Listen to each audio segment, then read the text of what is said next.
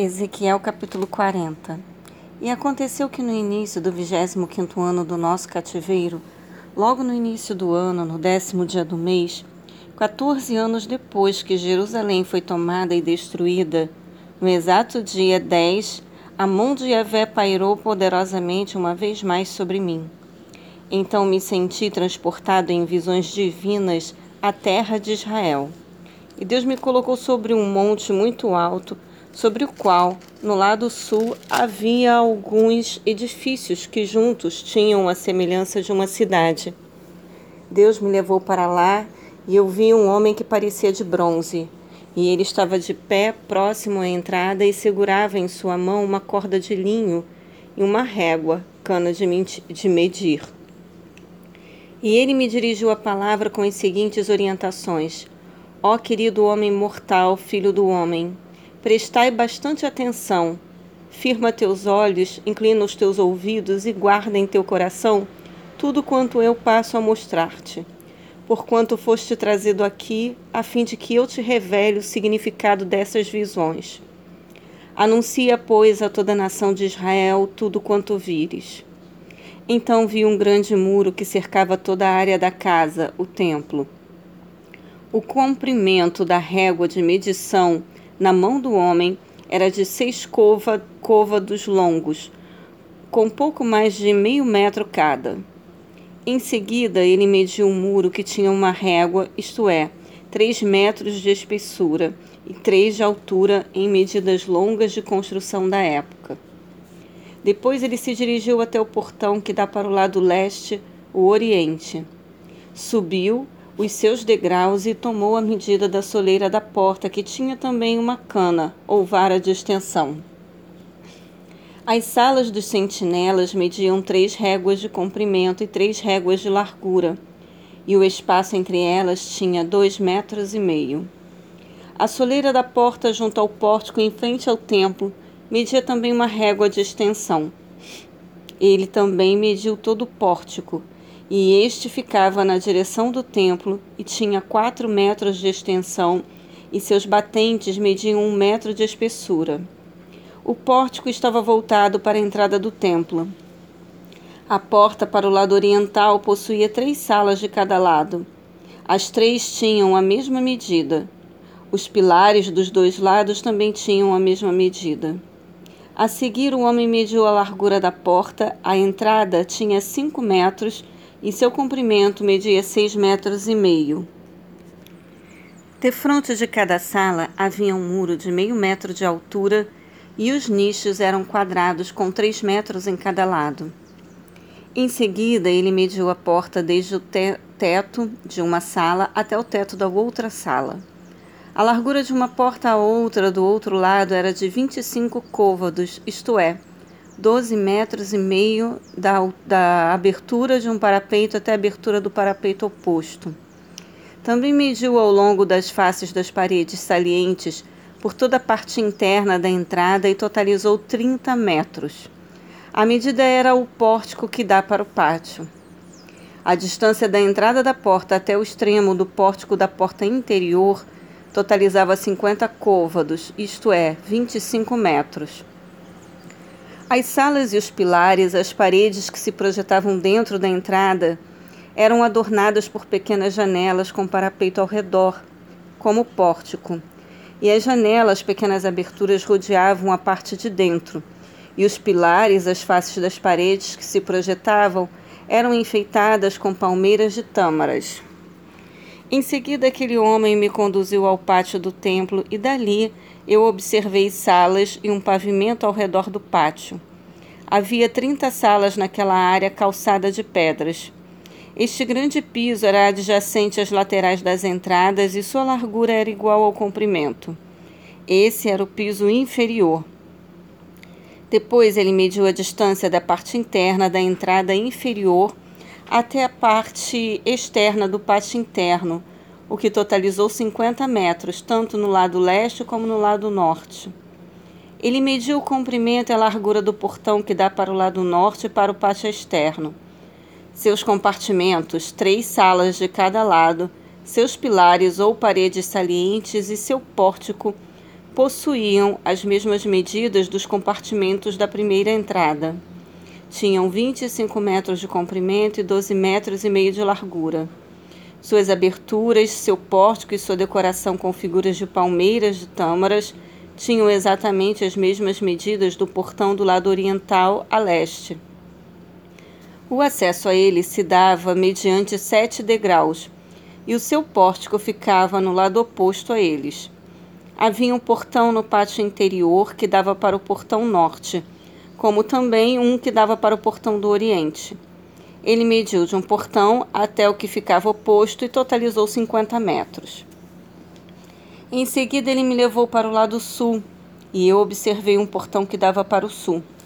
O homem mediu seus batentes e seu pórtico, e eles tinham as mesmas medidas dos outros portões.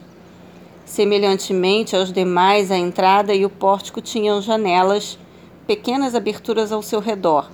Mediam no total 50 côvados, isto é, 25 metros de comprimento e 12 metros e meio de largura sete degraus subiam até ela, e o seu pórtico ficava ao lado oposto a eles.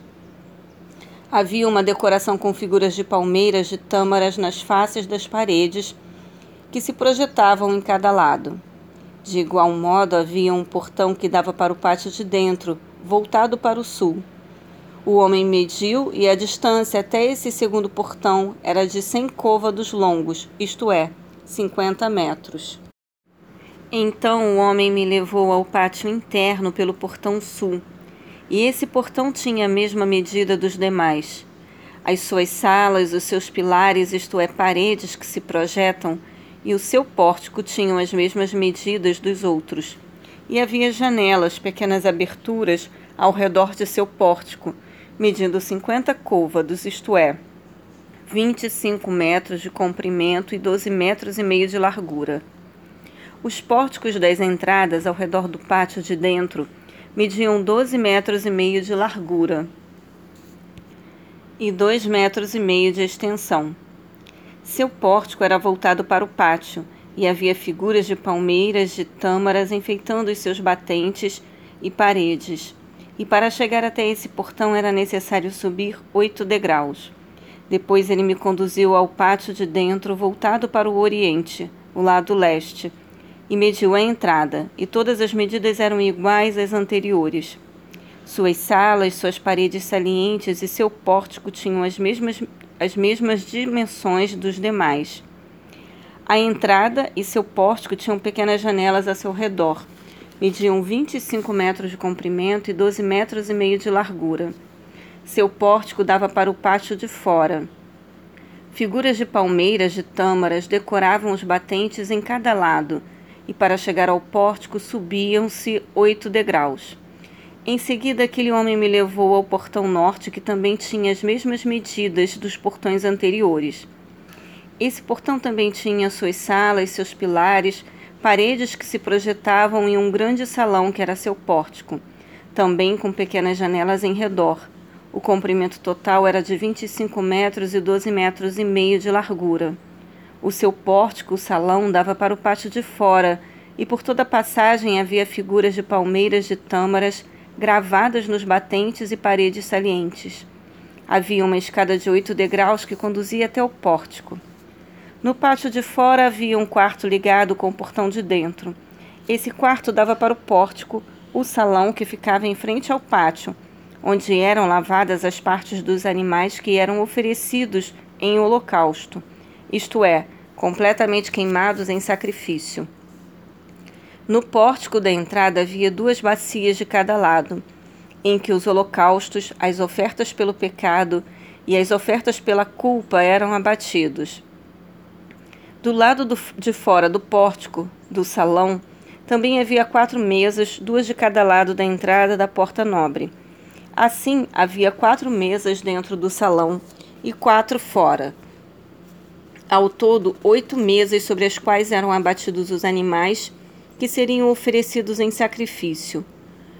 As quatro mesas em cima das quais se preparavam os animais do holocausto, isto é, que seriam completamente queimados, eram de pedra lavrada.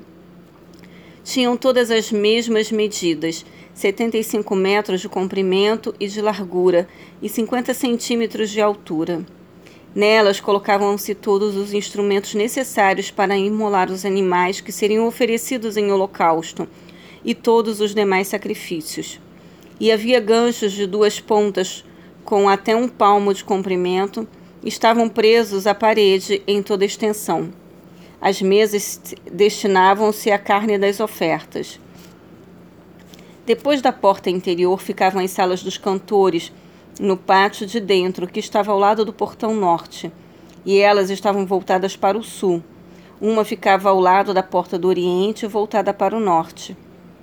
Então ele me explicou: o aposento que dá para o sul é para os sacerdotes que trabalhavam no templo, e o aposento voltado para o norte é para os sacerdotes responsáveis pela guarda do altar, isto é, os filhos de Zadok os únicos levitas com permissão para se aproximarem de Yahvé, o Senhor, a fim de ministrarem diante dele.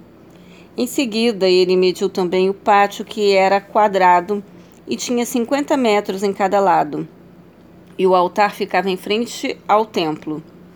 Depois conduziu-me ao pórtico, ao grande salão de entrada do templo, e mediu os seus batentes. Eles tinham dois metros e meio de largura em ambos os lados a largura da entrada em ambos os lados. A, a largura da entrada era de 7 metros e seus pilares, suas paredes salientes, mediam um metro e meio de largura em cada lado.